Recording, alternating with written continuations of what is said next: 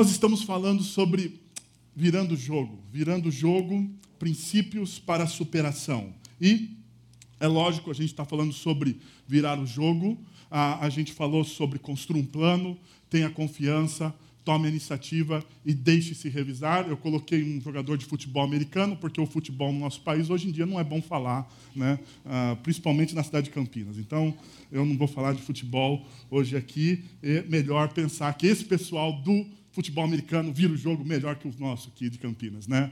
A cara do cara, tá bravo. Então a gente falou, construa um plano. E falamos construir um plano a partir da vida de José, né? A vida de José. Depois nós falamos sobre tenha confiança e olhamos então a narrativa, a história de Josué. Depois, tome a iniciativa e percebemos, olhamos né, mais de perto a história de Ruth. Ah, por último, deixe-se revisar a semana passada. Ah, o Everton esteve aqui com a gente e falou sobre a vida de Davi. A vida de Davi. O quanto é importante a gente se deixar revisar. E hoje, hoje, nessa noite, eu vou falar sobre mantenha valores.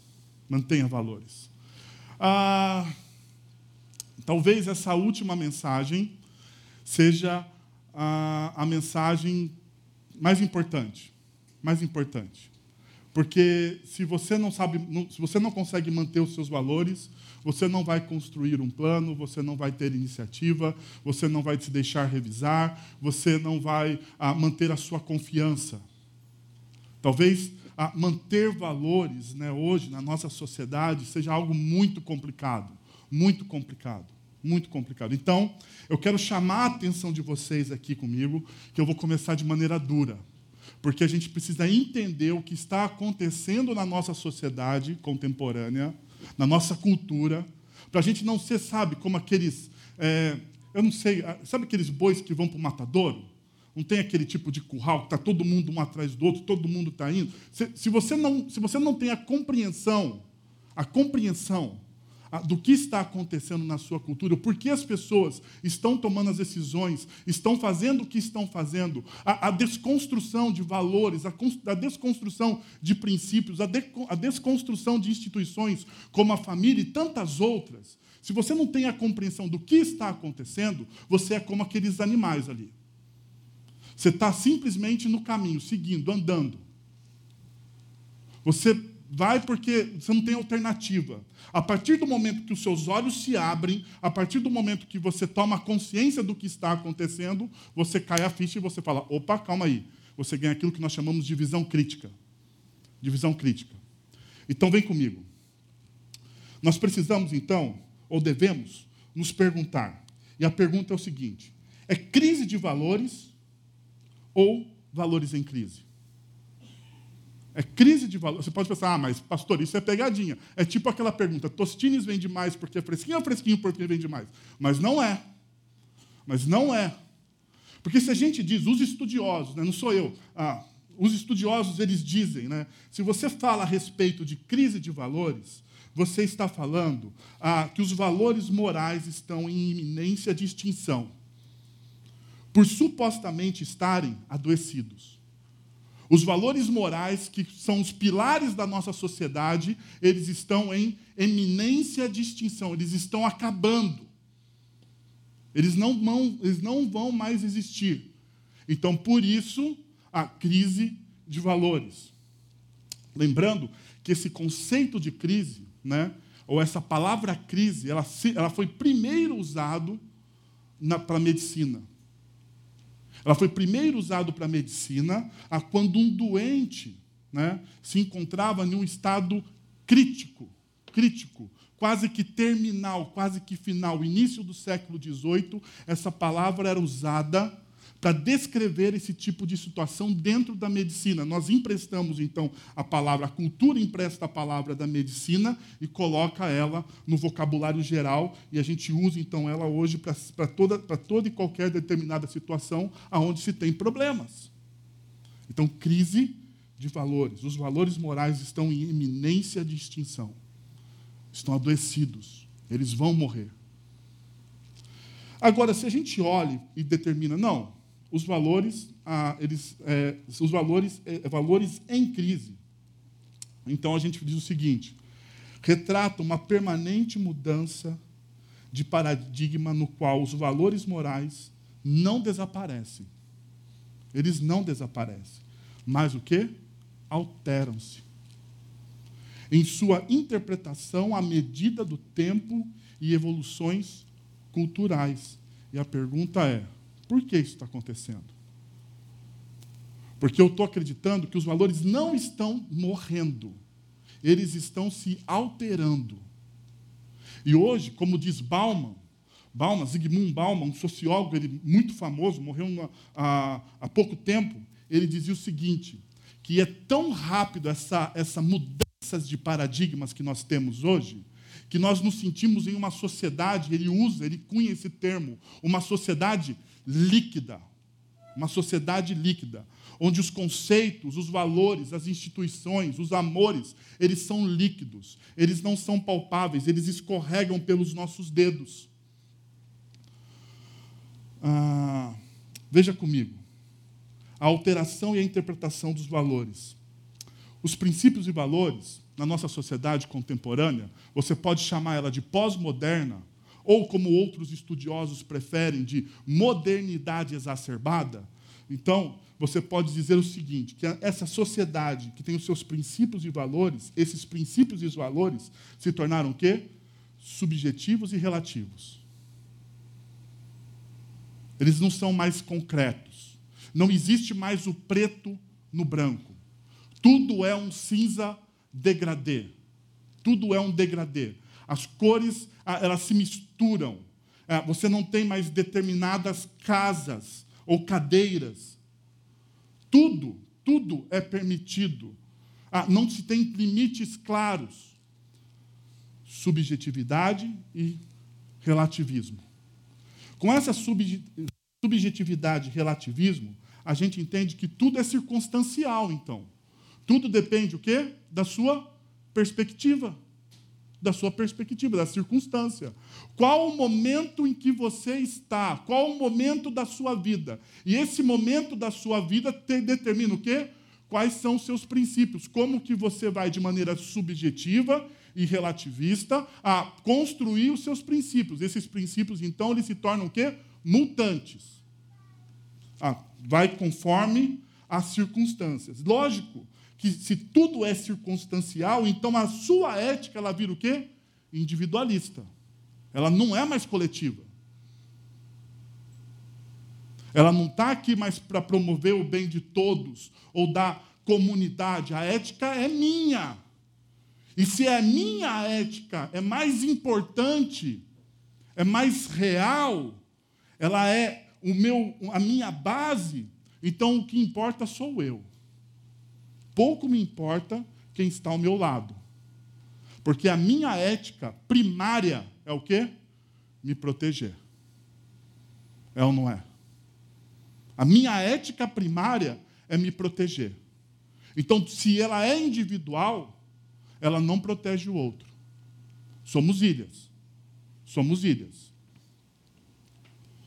Então, os nossos valores eles são voláteis e inconsistentes sendo voláteis e inconsistentes, a gente entra numa descrença nihilista. Uma descrença nihilista. E essa descrença nihilista alimenta o quê? Os nossos princípios e valores. A gente está nisso. Você está olhando para a sociedade e você está falando assim: oh, mas há 10 anos atrás, há 20 anos atrás não era assim. Nós não nos portávamos dessa maneira. O que, que aconteceu com o mundo? Descrença nihilista. Deixa eu mostrar para você como se caracteriza essa descrença nihilista. A principal característica é uma visão cética radical em relação às interpretações da realidade, que aniquila valores e convicções. É a desvalorização e a morte do sentido, a ausência de finalidade e de resposta ao porquê. Ou seja, você tem a, a, ó, que, anaquila, que, faz a, que aniquila valores e convicções. O porquê? Porque no niilismo o importante é o hoje, porque o amanhã não existe. O amanhã não existe. Quais são os filósofos que pensam assim? Ah, o principal precursor do, do, do niilismo é Nietzsche. É Nietzsche. Nietzsche, que há muito tempo está todo mundo tá todo mundo olhando Dan Brown falando: olha, como Dan Brown disse que Deus vai morrer, Deus vai deixar de existir. Nietzsche já disse isso há muito tempo atrás. Nietzsche já disse isso há muito tempo atrás. Há muito tempo atrás. A sociedade vai trocar Deus pela, pela ciência. Só que existe mais um problema na nossa sociedade. Porque, de fato, nós trocamos Deus pela ciência e pela tecnologia, e a pergunta é: resolvemos o nosso problema? Resolvemos o nosso problema? Trocamos o Deus, a, a ética, ela, a, a teologia precedia a ética, a, a, a, teologia ela construía a ética antigamente. Hoje, a, a ética ela se constrói por si mesma. Porque houve uma separação das escolas. E com essa separação, a pergunta é: houve resultado positivo para a nossa sociedade? Nós somos uma sociedade mais evoluída, não existe tantos assassinatos, não existe mais guerra, não existe mais pobreza, não existe mais pessoas com fome, não existe mais a misérias? Parece que não. Parece que a cada dia nós, a nossa medicina descobre uma doença nova. A gente tem medo hoje. Eu gosto de documentários eu gosto de assistir. Quando eu assisto televisão, eu assisto Discovery. Não sei se você é como eu. Né? Discovery, tem aqueles documentários. Daí, ó, é, as novas bactérias, tá lá. Né? As novas doenças do século XXI. As, eu assisto todo esse negócio, daí eu fico tudo pirado, né? porque você olha aquele negócio e fala, meu Deus do céu. Mas a verdade é o seguinte: quanto mais tempo a gente passa e a tecnologia aumenta, a gente descobre que a gente está perdido que a gente não tem uma solução, a gente não encontrou uma solução para o nosso maior dilema, que é a morte. Então o niilista ele olha e fala assim: só existe o hoje. Se você não aproveitar o hoje, o amanhã não vai ter. Esse é o problema. Por quê? Porque essa ética niilista ela tem os seus sintomas. E os sintomas são, a, são de crise, ela, ela constitui uma crise de valores. Bom, e essa crise, a gente pode ver em três ah, percepções. Primeiro, a crise das instituições. A crise das instituições. A família, a quem caberia ensinar o valor da, da, da convivência e do respeito ao outro. Então, a família hoje está em crise. A família ah, não é chamada de família, a família não é mais uma família, a família se torna mosaico, a família se torna X, se torna Y, a família está fragmentada. Porque o importante, o importante é o que eu penso. Lembra? A ética individualista? Porque se você for ah, olhar um, um, tempo atrás, quando as famílias eram mais sólidas, a ética da família era o quê? Coletiva. Coletiva. Hoje, em uma casa de classe média, cada um tem o, seu, o quê? a sua TV. Não é? Cada um tem a sua televisão no seu quarto. Para fazer o quê? Para assistir o seu programa. A gente não tem que mais dividir. Não vou mais dividir. Porque o importante é o que eu quero ver. É o meu prazer. E eu não posso esperar. Cadê a convivência? Cadê a convivência? Sumiu. Ainda a religião. E nós devemos ser honestos. A religião, ela tinha a obrigação de ensinar o valor da transcendência. O valor da transcendência é o valor de outrar. Não sei se existe esse termo, mas a partir de agora existe. É o valor de outrar. Por quê? Porque através da religião, através da religião, a gente transcende, a gente entra em contato com Deus. Através da religião, a gente ama o nosso próximo como a nós mesmos. Então a gente transcende, a gente sai desse nosso mundo egoísta, hedonista, egocêntrico e outra. E percebe o outro. E ama o outro. Amamos a Deus, o outro. Amamos o próximo, o outro. É interessante que em Mateus capítulo 22, quando Jesus ele é, ele é, ele é inquirido pelos fariseus, pelos religiosos da sua época, Jesus ele chega e ele fala sobre os dois. As pessoas perguntam, quais são, os fariseus perguntam, qual, como a gente pode resumir, resumir a lei e os profetas? Daí Jesus, em Mateus 22, ele diz, para resumir a lei e os profetas, ah, você tem que amar o seu Deus sobre todas as coisas, com todo o seu entendimento, com todas as suas forças, e você deve amar a quem? O seu próximo. Mas existe diferença entre esse mandamento? Existe diferença? Você ama a Deus e você ama o próximo? É mandamento 1 e mandamento 2? Se você olhar o texto bíblico, não. Porque o texto bíblico, quando Jesus está explicando isso, ele diz: ama teu Deus, e mandamento igual, ou algumas tradu tra outras traduções dizem, semelhante a este é: ama o teu próximo. Então não existe o quê? Mandamento 1 e mandamento 2. A religião devia ensinar isso. Aproximar as pessoas. Outrar. E daí o Estado. Zelar pelos valores cívicos. Ah, mas a gente nem precisa falar do Estado aqui, né, meu? A gente não tem assim. O, o, judiciário, o executivo, o legislativo, ah, me desculpe está falido. Não tem nem por que a gente gastar tempo falando ah, da falência moral dos nossos, dos nossos poderes. Não tem nem, a gente nem precisa, a gente sabe, basta você abrir os jornais, basta você ler um pouco do, dos portais de notícias da internet, você vai ver que está tudo falido, que não tem, que a gente está em uma grande crise moral dentro do nosso Estado. Aqueles que eram para zelar pelos valores cívicos não zelam mais, eles zelam pelo quê? Pelo seu próprio umbigo, pelo seu próprio eu. O poder é meu e vai me beneficiar. É isso que eles pensam. Então, os três estão flagrantemente falhando em seus papéis. Mas um outro problema é a crise da identidade. A crise da identidade dá ao homem a sensação de poder fazer qualquer coisa, sem, no entanto, dotá-lo do senso crítico indispensável às suas escolhas. Está tudo liberado. Cinza degradê. Faço o que eu quero. Mas o problema é a gente, a, gente, a gente fazer uma pergunta: o que vou fazer com aquilo que fizeram de mim? O que, que eu vou fazer com isso que estão fazendo de mim? A liberdade pregada pelos contras-valores, na verdade, leva a uma escravidão.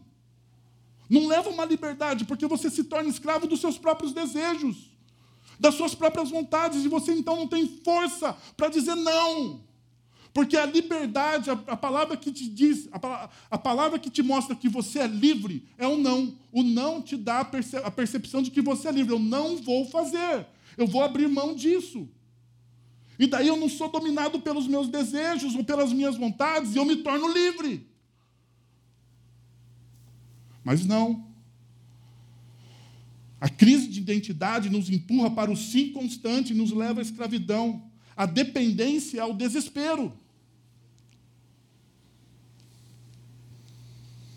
O homem então perdeu a sua identidade.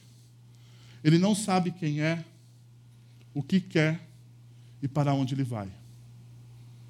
Não sabe. E a crise de significado. A crise de significado ou de sentido. Qual o sentido da vida? Qual o sentido da história? Qual o sentido das coisas? A cultura do descartável não pode claramente oferecer a resposta à crise do sentido da existência. Porque o sentido da vida não está naquilo que nos escapa. O sentido da vida está nas raízes que nós plantamos. A sua vida ganha sentido quando você permanece.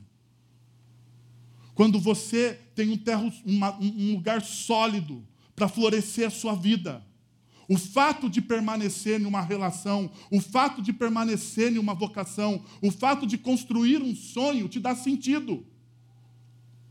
Agora, o grande problema na nossa sociedade é que nós não temos chão, nós não temos alicerce para construir as coisas.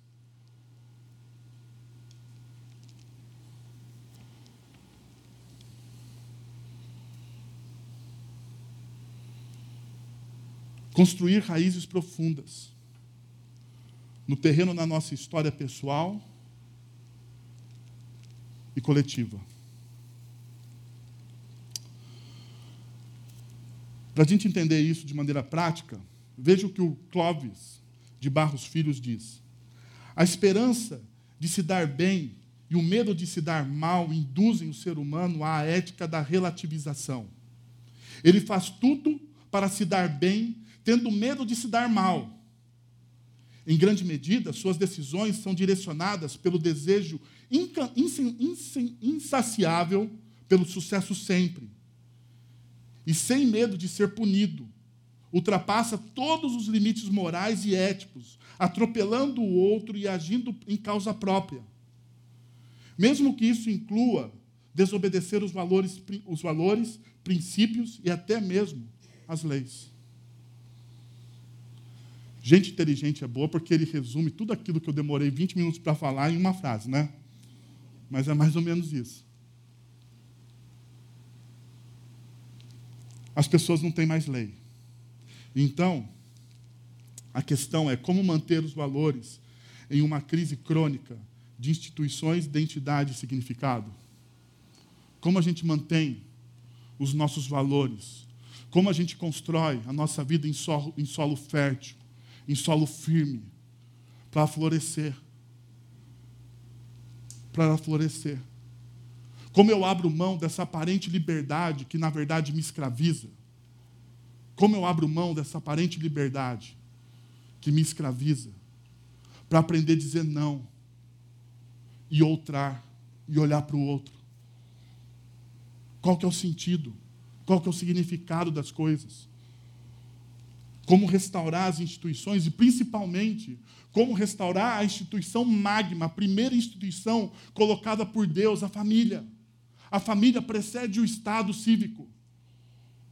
A família é a primeira instituição. Se a família está em crise, o Estado está em crise. E qualquer outra instituição entra em crise.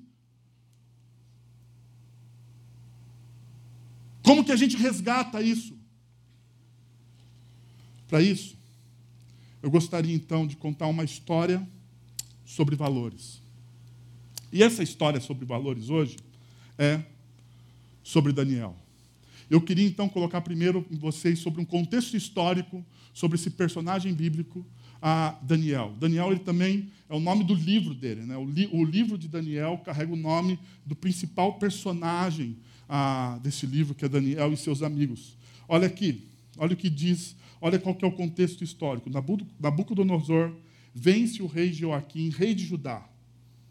Em, mil, em, em, 590, em 597 a.C inicia-se um processo de deportação da elite intelectual e econômica da população de Jerusalém para a Babilônia. O reino, o reino do sul, esse, esse, no mapa que nós estamos vendo, há essa parte verde, o reino do sul, ao qual faz Jerusalém e Judá estão no reino do sul, ah, esse reino é o reino que vai permanecer até os dias de Jesus. Até os dias de Jesus, esse reino vai permanecer. O reino que está em rosa, ele vai sumir na história. O reino que está em rosa, ele vai sumir na história. O reino de Judá é o reino que vai permanecer. Daniel era desse reino.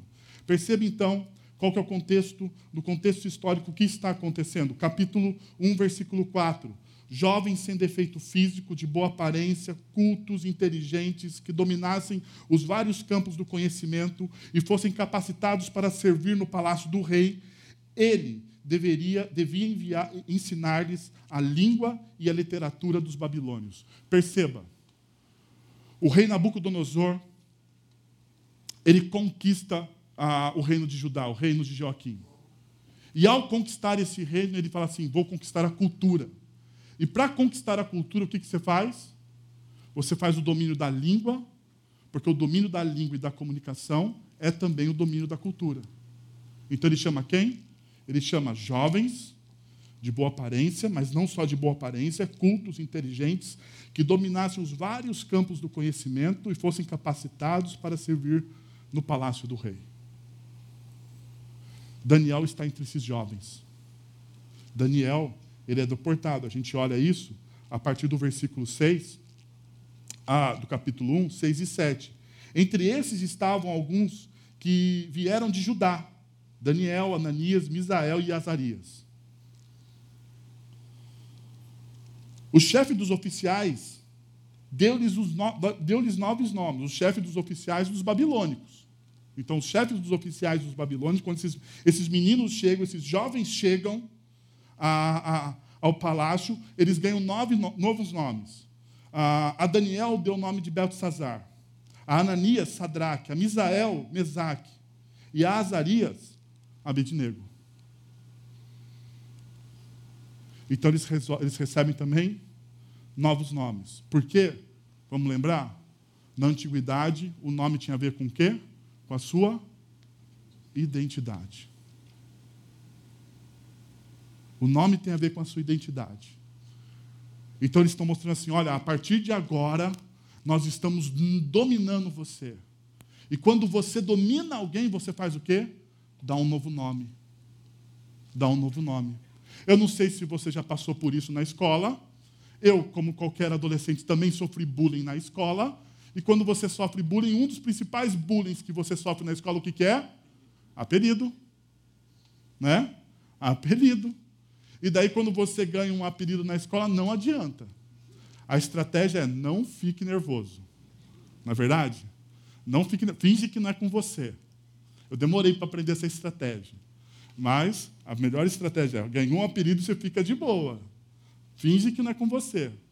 Porque se você der linha, se você fingir que. Se você, se você der, demonstrar que o negócio é com você, que aquilo que te afetou, nunca mais você perde esse apelido.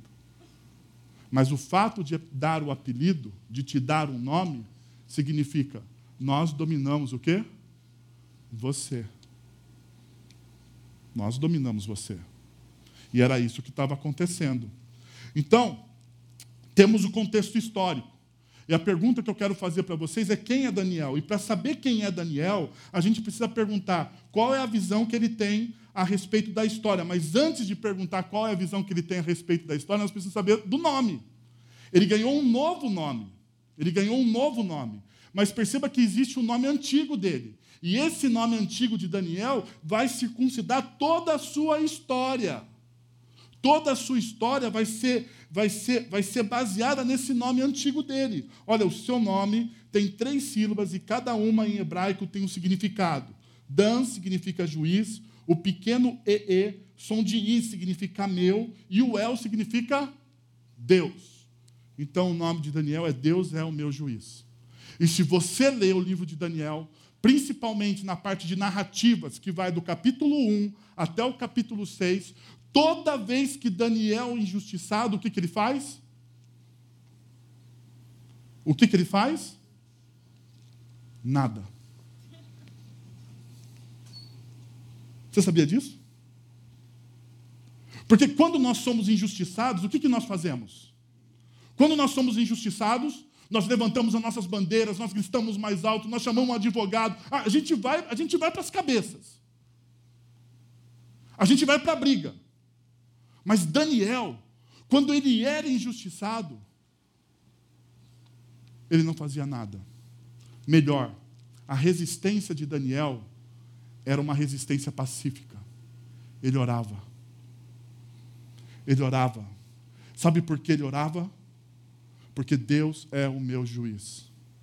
Eu não preciso fazer nada. Eu não preciso me defender. Eu não preciso levantar a bandeira. Eu não preciso falar da minha honestidade. Eu não preciso falar dos meus sentimentos. Eu não preciso falar quem de fato eu sou. Porque quem de fato eu sou, aquele que governa os céus e a terra, sabe quem eu sou. E se ele sabe quem eu sou, ele vai me defender. Essa é a lógica de Daniel. Então, quando ele era injustiçado, ele não colocava-se diante do rei e chorava, ele ficava quieto e orava. E orava. Ele convocava os seus amigos a orarem.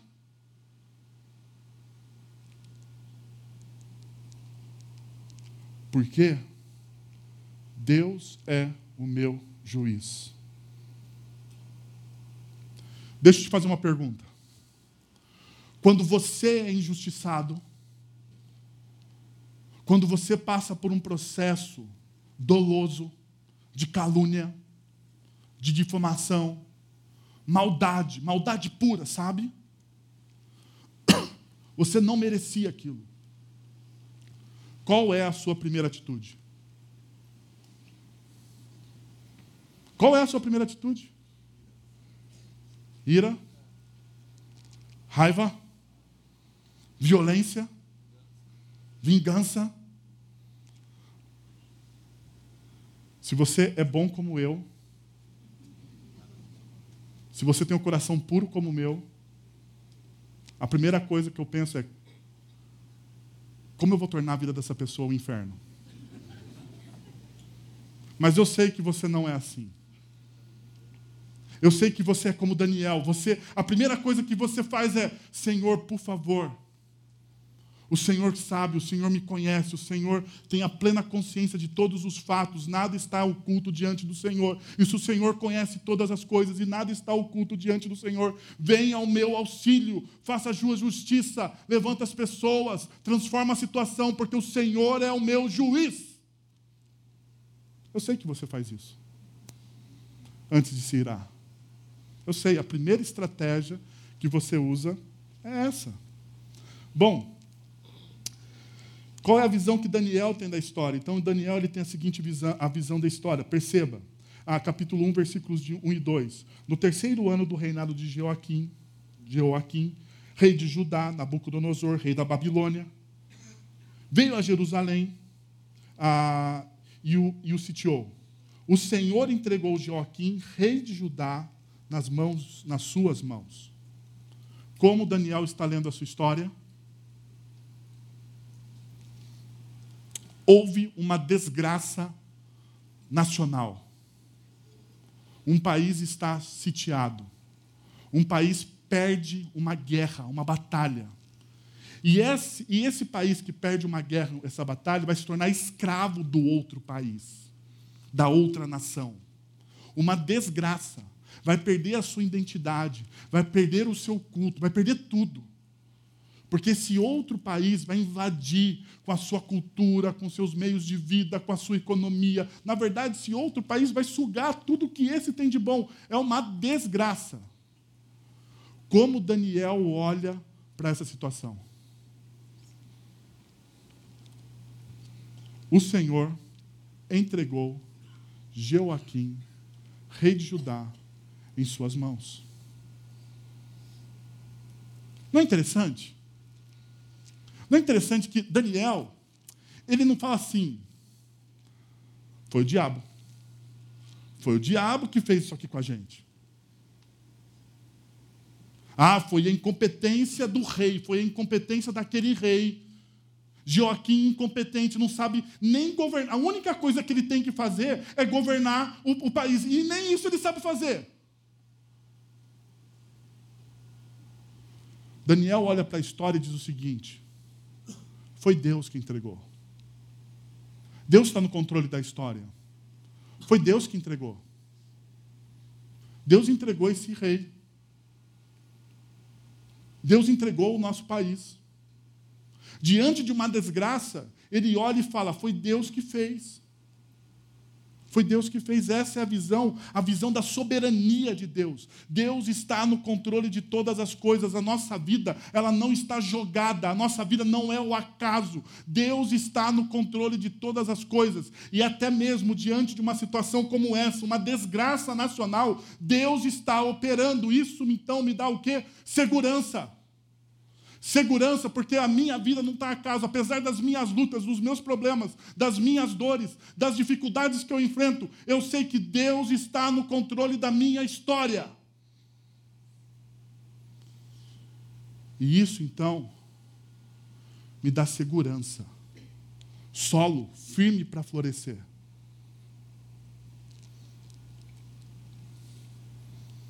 Ainda, na oração, perceba, ele muda as épocas e estações, destrona reis e o quê? E os estabelece. Deus está fazendo todas as coisas. Não é o poder econômico, não é o poder político, Não são os juízes do Supremo Tribunal Federal, não é a Câmara de Deputados, não é o executivo do nosso país, não é a prefeitura da nossa cidade, não é a Câmara de Vereadores da nossa cidade, não tem nada a ver com eles. Eles são apenas peças também no tabuleiro. Existe alguém fazendo algo na história. Deus está no controle de todas as coisas. Daí você fala assim: ah, pastor, mas Daniel está falando isso no livro dele, no diário dele. Ele falou isso na oração dele, capítulo 2, versículo 21, é uma oração. O capítulo 1 é o início do seu livro, então ele está escrevendo a sua história e ele está falando, então, até eu faço isso em casa. Até eu.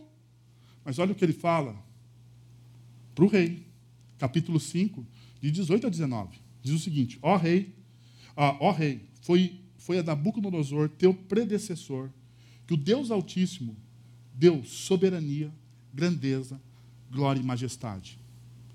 Quem dá grandeza, soberania, glória e majestade?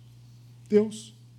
Devido à alta posição que Deus lhe concedeu, homens de todas as nações. Aqui, perceba, tudo aqui foi Deus que deu. Deus ele concede todas as coisas. A visão que Daniel tem da história é que Deus está no controle da história. E ele fala isso para quem? Para o rei. Vem comigo. Vamos lembrar.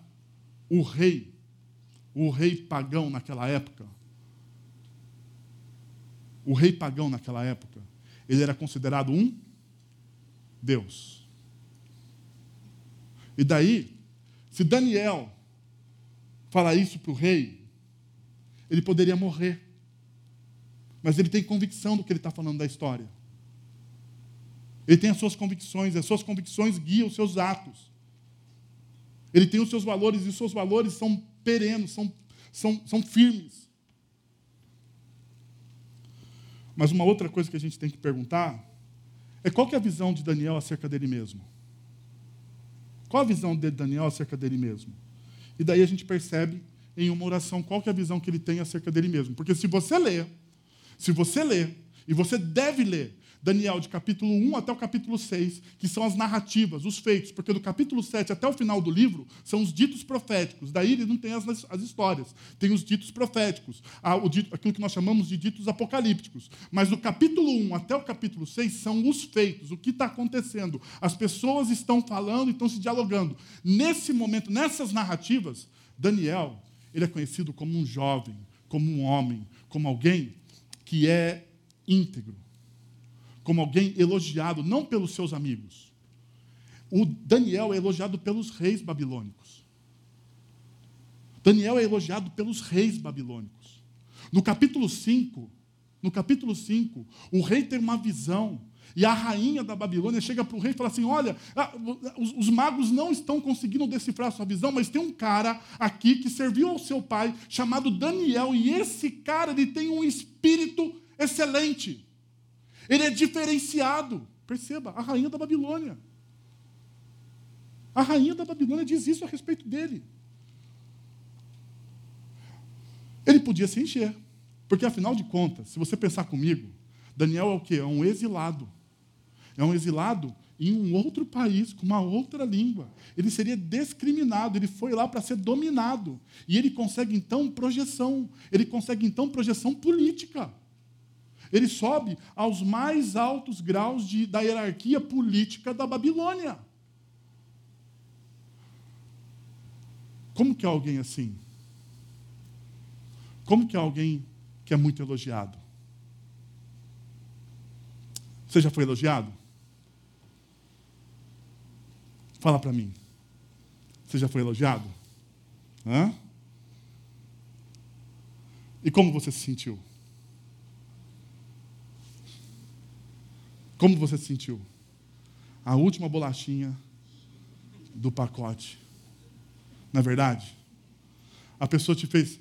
Ah, eu sei, você não sente, assim, você tem uma visão clara de você mesmo, né? Ah, mas eu, eu, eu vou confessar para vocês, eu tenho que falar isso. Né? Vou confessar os meus pecados que quando eu sou elogiado, eu falo assim, poxa, Deus me fez tão bom. Eu falo assim, ah, louvado seja o nome do Senhor porque Ele me fez. Deus me fez e jogou a forma fora. Se, se tivesse mais três em Campinas como eu, essa cidade seria melhor. Mas Daniel, olha o que ele fala na oração. Tu me deste sabedoria e poder, e me revelaste o que te pedimos. Tu, Senhor, tu, Senhor, tu, Senhor, me dá sabedoria e poder. Eu não sou nada. Não são os meus diplomas. É, perceba que no capítulo 1 diz que os jovens que foram servir na corte do rei, eles eram doutores, doutos em ciências, doutos nas línguas, eles eram poliglotas, eles falavam mais de uma língua. Gente, Daniel, ele era um jovem excepcional. Mas isso não subia ao coração dele. Quando ele ora, quando ele ora, quando ele vai ter um relacionamento com Deus, ele aterriza na terra e diz assim: tudo que eu tenho, todos os meus diplomas, todas as minhas capacidades, tudo que possui em mim, foi o Senhor que deu. Eu não sou bom assim. Eu não sou bom assim. Eu sou como os homens. Mas tudo que eu tenho, tudo que eu tenho, foi o Senhor que me deu. Essa é a visão que Daniel tem a respeito dele. Então, a visão que você tem da história, a visão que tem, você tem a respeito de você, vai construir o quê? Os seus valores, os seus princípios. E daí, eu queria mostrar para vocês uma história, ou melhor, dizendo, mantendo valores sobre, sobre a pressão. Daniel capítulo 6, versículos de 1 a 4, diz o seguinte: Dário achou por bem nomear 120 sátrapas para governarem todo o reino. E colocou três supervisores sobre eles, e um dos quais era Daniel. Os sátrapas tinham de prestar contas a eles para que o rei não sofresse nenhuma perda. Perceba que existe uma estratégia administrativa aqui. A estratégia administrativa, proteção territorial contra, contra rebeliões, porque o reino era grande. Mas existe também uma outra estratégia, a proteção do tesouro real contra o quê? Corrupção, porque afinal de contas não existe nada de novo debaixo do céu. Né? Então tá lá a corrupção naquela época, eles não são mais bonitinhos do que nós, graças a Deus. corrupção ah, já existia. Então o rei, para proteger o seu tesouro, convoca esses 120 sátrapas e coloca sobre eles três supervisores, ao quais Daniel era um. Mas olha aqui. Ora, Daniel se destacou tanto entre os supervisores, lembra? O exilado, o dominado. Daniel se destacou tanto entre os supervisores e os sátrapas por suas grandes qualidades que o rei planejava colocar à frente do governo e do império. Você já trabalhou em equipe? Você já trabalhou em equipe? Hã? Já, né? Todo mundo aqui já trabalhou em equipe. Ah, Daniel tinha uma equipe de governo, ele fazia parte, na verdade dizendo, Daniel fazia parte de uma equipe de governo. Tinham 122 pessoas que faziam parte da equipe de governo do rei da Babilônia, do, do império do império Medo-Persa. Olha só, esse, essa equipe de governo, todos trabalhavam. Mas tinha um cara que se destacava. Não porque ele era ah, superior do que os outros mas simplesmente porque ele fazia as coisas, ele, ele fazia o que tinha que fazer. Ele entregava, ele cumpria os prazos, ele não falhava na palavra dele. Quando ele dizia, ó, oh, vou entregar terça-feira um negócio que eu prometi para o senhor, ele ia lá e entregava o negócio. Então ele era alguém diligente. A gente vai ver isso daqui para frente. Deixa eu perguntar para vocês: quando você tem em uma equipe alguém que se destaca pela sua excelência, o que acontece? Que acontece?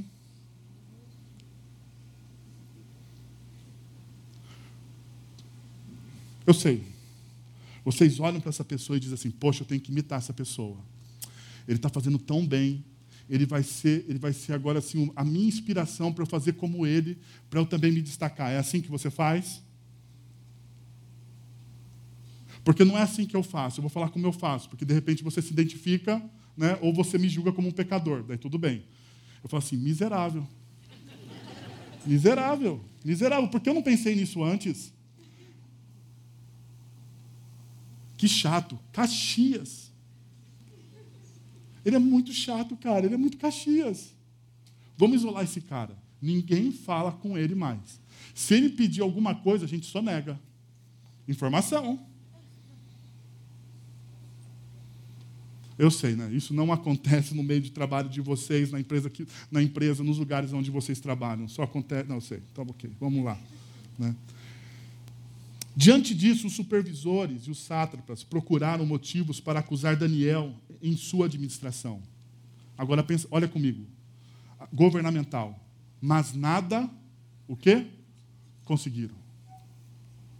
Eles tentaram, eles lutaram, eles buscaram, eles falaram assim: poxa, vamos encontrar alguma coisa para acusar esse Daniel, mas eles não encontraram nada. Nada. Por quê? Primeiro, Daniel tinha caráter. Versículo, versículo 4 do capítulo 6. Não puderam achar fa falta alguma nele, pois ele era fiel, não era desonesto e nem negligente. Ele era fiel, não era desonesto e nem negligente ele tinha postura coerente. Ou seja, ele tinha fidelidade. Fidelidade ao trabalho dele. Fidelidade ao patrão dele. Porque a fidelidade ao trabalho dele, fidelidade àquilo que ele tinha que fazer, como ele tinha que fazer, e fidelidade às coisas, a postura dele, demonstrava a paixão que ele tinha por Deus também. Testemunhavam a respeito de quem ele era, de qual era a sua identidade. Porque aquilo que eu faço testemunha qual é a minha identidade, é o meu caráter. Então, fidelidade, honestidade. Ele não tinha vergonha de ser honesto. Eu sei, hoje no nosso país dá vergonha de ser honesto. Não dá? Dá vergonha. Você vai falar sobre imposto de renda em algumas, em alguns, em algumas rodas de amigo, dá vergonha de falar que você paga o imposto de renda direitinho. Porque todo mundo tem um jeito de sonegar o imposto, mas você fala assim: não, eu não sonego, eu pago. E as pessoas olham para você como?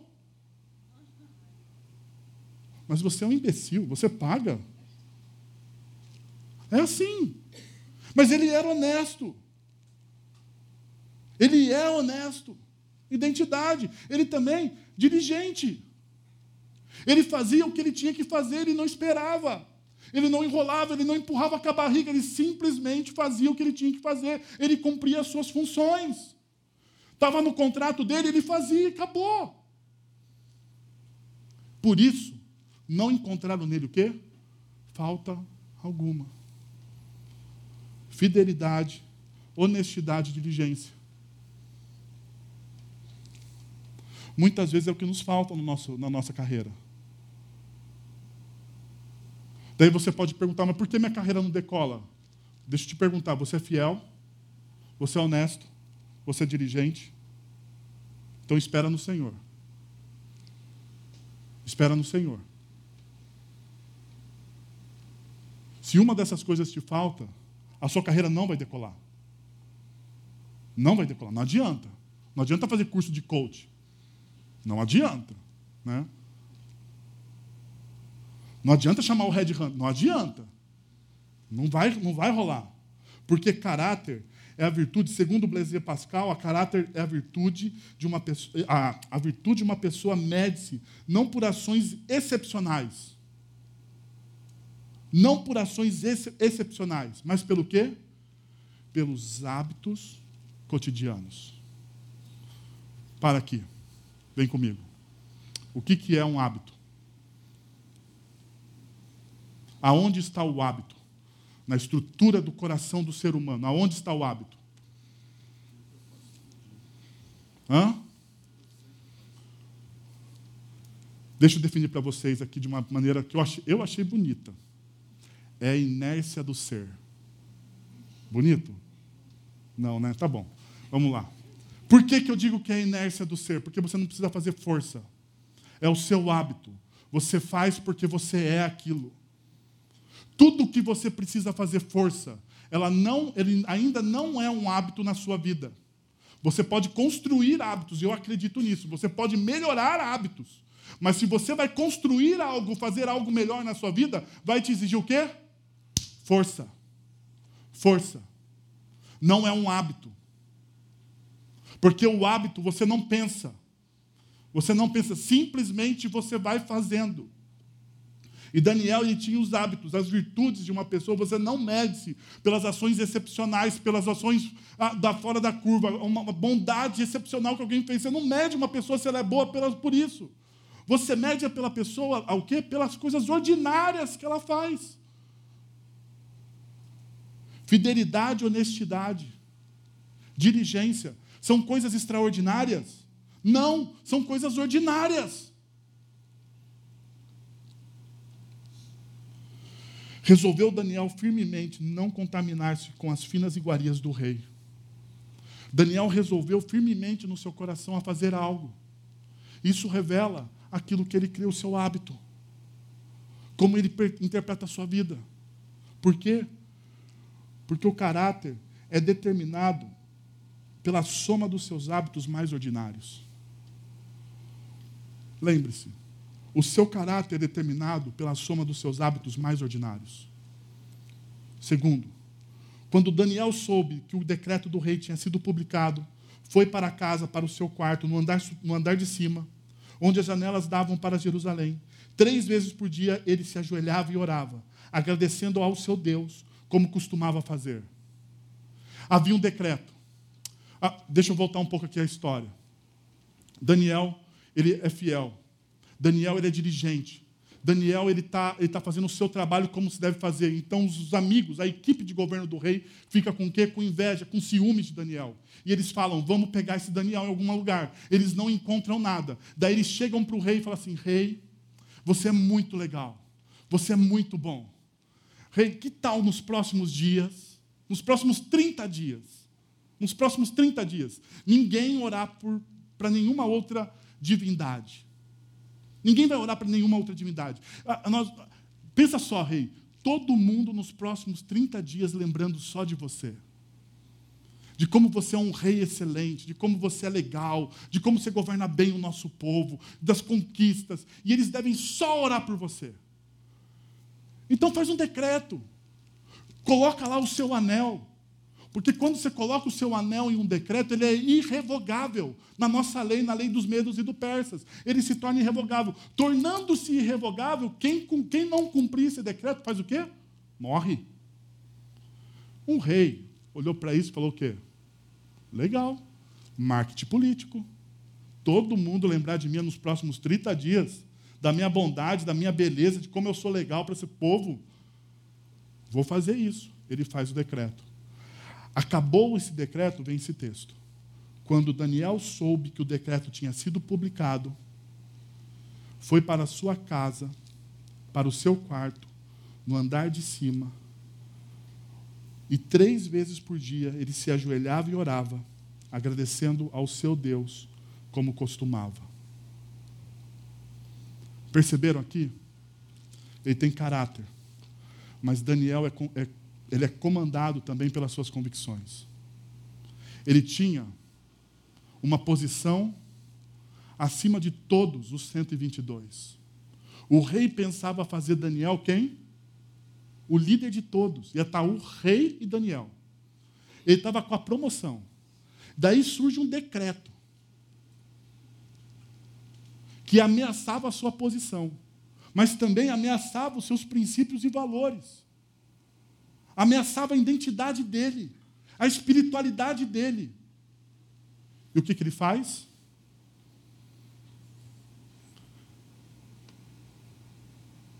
Ele vai e ora. E ele não faz algumas coisas que a gente faz, que é a racionalização. Porque a gente faz isso, né? A gente olha e fala assim: opa, minha influência ah, seria tão boa se mantivesse essa posição, então não vou mais orar. 30 dias, 30 dias, 30, só 30 dias. Senhor, 30 dias sem orar, afinal de contas, você vai continuar sendo Deus. Não é verdade? Vamos negociar aqui. Porque, afinal de contas, eu posso fazer coisas boas por causa da minha posição. Ainda, ah, eu, posso fazer, ah, eu posso fazer mais por Deus vivo do que morto. A Deus, olha, pô, 30 dias eu não vou orar, mas assim, saiba de uma coisa, é melhor eu vivo aqui. Racionalização. Ou a gente diz: são apenas 30 dias, então eu posso orar novamente. São apenas 30 dias. Depois eu vou voltar a orar. Eu vou voltar a orar ah, na, na, minha, na minha casa normalmente. Ou. Isso aqui é legalismo. Orar três vezes ao dia, com a janela para Jerusalém, reconhecendo da onde vem o, o socorro. Isso é legalismo. Isso é legalismo. Ah, ah, um pecado pior do que o legalismo, ah, um pecado pior é, é, é, do, que, do que a conveniência. Então vamos fazer o seguinte: vamos deixar de orar, porque afinal de contas, eu não sou legalista. Ah, vamos, fazer o seguinte: melhor, melhor, vamos orar aqui por dentro. Né? A gente ora por dentro. Eu oro na minha mente, eu oro enquanto eu vou para o meu gabinete, eu, eu, eu, faço, eu faço concessões. A questão aqui é: você faz concessões a respeito das suas convicções? Você faz? Por quê? Porque as convicções, uma convicção, não é uma opinião. Uma convicção não é uma opinião. Uma opinião é algo que você pode discutir. Uma convicção é algo pelo qual você morre. Se você tem convicção de algo, você morre por aquilo. Você não negocia aquilo. O problema é que na nossa sociedade pós-moderna nós perdemos as nossas convicções e nós deixamos então de morrer por aquilo que nós acreditamos. O problema da igreja brasileira não é a sua teologia, não é o conhecimento a respeito de Deus, não é se Deus está atuando na escola, na história ou não. É o problema é que nós perdemos as nossas convicções. Nós deixamos de morrer na história por aquilo que nós acreditamos. Nós preferimos o nosso conforto da classe média do que o nosso desconforto de ir e pregar o Evangelho. É simples. É simples. Nós não morremos mais pelas nossas convicções. O nosso maior pecado é a conveniência. Se é conveniente, eu faço. Muitas vezes, não se sinta ofendido. Muitas vezes alguém vem perguntar para mim, pastor, eu quero servir. Daí você fala, ok. Você quer servir? Aonde você quer servir? Porque a gente abre, né? Né, Silas? Aonde você quer servir? Daí a pessoa fala assim: olha, aonde não dá muito trabalho.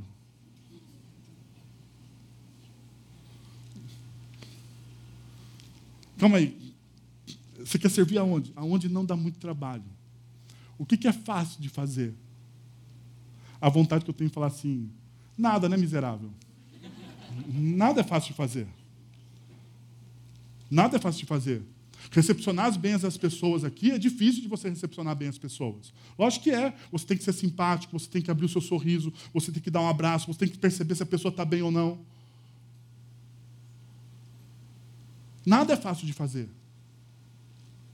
Mas perceba, conveniência. Conveniência, nós perdemos as nossas convicções, porque em Hebreus capítulo 11, versículos de 32 a 34 diz: Pela fé conquistaram reinos, praticaram a justiça, alcançaram o cumprimento de promessas, fecharam a boca de leões, apagaram o poder do fogo, da, do fogo e escaparam do fio da espada. Da fraqueza tiraram forças, tornaram-se poderosos na batalha e puseram em fuga exércitos estrangeiros pela fé, pelas suas convicções, eles fizeram tudo isso. Eles sabiam em quem eles criam. Eles conheciam a Deus. Conhecimento. Conhecimento, então o rei deu ordens a ele, trouxeram Daniel e jogaram na cova dos leões. O rei, porém, disse a Daniel que o seu Deus, a quem você serve continuamente, faz o quê? O livre. Por quê? Você não chega ao conhecimento pleno de algo até que você aplique isso. O conhecimento só torna real quando ele sai do mundo das ideias e ele cai para você na sua realidade. Quando você aplica. Por isso que o apóstolo Paulo, ele diz em Filipenses, capítulo 2, versículos de 12 a 13: Assim, meus amados, ponham em ação a salvação de vocês com temor e tremor, pois é Deus quem efetua em vocês tanto o querer quanto o realizar de acordo com a boa vontade dele. Ponham em ação a salvação de vocês, experimentem a salvação de vocês no aqui e no agora. A salvação não é algo etéreo, a salvação não é algo que acontece na eternidade, quando você morrer, quando você passar dessa para melhor. A salvação ela começa a ser vivida aqui e agora, dentro do seu casamento, na empresa que você trabalha, na faculdade que você estuda.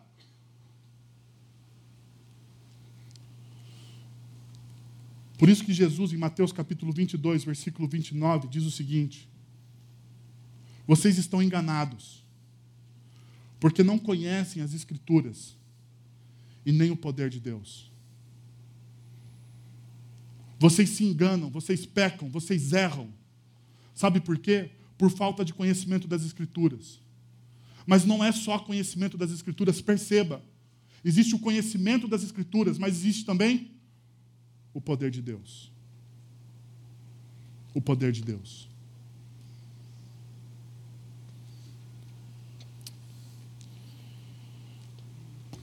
Deixa eu perguntar para vocês. Você conhece o poder de Deus que existe em Cristo Jesus? Você conhece esse poder? Você já experimentou esse poder de Deus que existe em Cristo Jesus? que te salva. Porque o final da história de Daniel é esse. Ele vai para a cova dos leões. O rei fica uma noite sem dormir. Porque o rei não queria, o rei tinha o seu melhor funcionário na cova dos leões. Ele falou: O que, que eu fiz? Ele fica perturbado, ele tenta durante o dia todo, antes de mandar Daniel para a cova dos leões, ele tenta salvar Daniel, mas ele não consegue. Porque os, os, a turma do contra diz assim: olha, rei, se você tentar salvar Daniel, você vai perder seu reinado, você vai perder seu prestígio, a sua palavra não vai valer nada. Ele tenta, mas ele não consegue. Ele fica uma noite sem dormir. Daniel vai para a cova dos leões. Daniel passa uma noite em uma cova com leões famintos.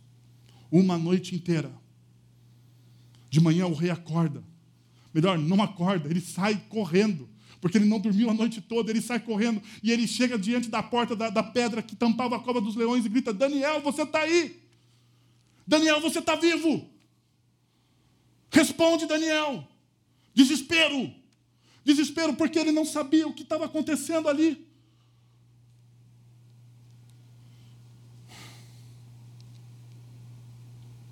Daniel grita de dentro: Ó oh, rei, Ó oh, Rei, o meu Deus me livrou do poder dos leões. O meu Deus me livrou do poder dos leões. Eu me achei justo diante de Deus. E Ele me salvou. Ele enviou o quê? O seu anjo. Deixa eu te perguntar uma coisa. Para finalizar. Você conhece o poder de Deus? Você traz esse poder de Deus não só para a mente, sim, não só para a sua mente, não só no mundo das suas ideias. Você acha que, que, que o cristianismo é uma filosofia cristã, é uma filosofia mais uma filosofia, é uma filosofia de vida. O cristianismo não é uma filosofia de vida. O cristianismo em Cristo Jesus é um meio de salvação. É um meio de salvação agora. Porque Jesus ele diz assim que ele foi enviado pelo Pai. Deus tanto amou o mundo que deu o seu filho unigênito para que todo aquele que nele crer não pereça. E o verbo perecer ali de João capítulo 3, versículo 16, ele está no presente. Não pereça hoje. Hoje, agora. Porque a salvação não é algo etéreo. A salvação é real em Cristo Jesus. Deixa eu te perguntar mais uma vez. Você conhece o poder de Deus? Você conhece o poder de Deus? Você pode falar assim: dessa forma, pastor, eu não conheço. Então eu queria orar por você. Eu queria orar por você. Para Deus fortalecer o seu coração. Talvez você esteja na, na cova dos leões. Talvez você está na cova dos leões. Mas o seu coração precisa ser fortalecido. O seu coração precisa ser fortalecido. Você precisa experimentar a salvação de Cristo Jesus hoje. Hoje. O seu casamento não pode perecer. A sua vocação não pode perecer, a sua história não pode perecer. A sua história está no, na mão, nas mãos daquele que é o dono de toda a história. E ele não vai permitir que a sua história pereça. Entregue seu coração a Jesus, então. Deixe ele fazer na sua vida aquilo que até agora você tentou. Até agora você tentou fazer algo, mas você se frustrou, você se perdeu você se perdeu. Você está perdido. Perdido na sua história. Mas hoje é um tempo onde Cristo pode te encontrar e te transformar. Senhor, nós estamos na tua presença, Senhor, e nós cremos, ó Deus. Nós cremos que o Senhor pode vir aqui hoje. O Senhor está, ó Deus. Eu creio. A tua palavra diz aonde o Senhor está aonde pessoas se reúnem em teu nome, dois ou mais se reúnem em teu nome, o Senhor se faz presente, o Senhor está aqui. O Senhor está aqui. Está no nosso meio, está presente. E o Senhor não vai permitir, porque o Senhor é o dono da história. O Senhor não vai permitir, ó Deus, que as nossas vidas pereçam em Cristo Jesus. Porque em Cristo Jesus o Senhor nos ama, em Cristo Jesus o Senhor nos resgata, em Cristo Jesus o Senhor nos salva, Deus. O Senhor envia Cristo Jesus para ficar com a gente na cova dos leões. Mas nós vamos sair, ó Pai. Nós vamos sair. Transforma então, Senhor, a nossa realidade, transforma os nossos, que nós possamos ter uma experiência, Deus, que o nosso caráter seja moldado na fornalha através do teu Santo Espírito, que as convicções do nosso coração nos movam, nos guiem, Senhor. E que o nosso conhecimento a respeito do Senhor seja pleno, seja íntimo. É o que eu te peço, em nome de Jesus. Amém.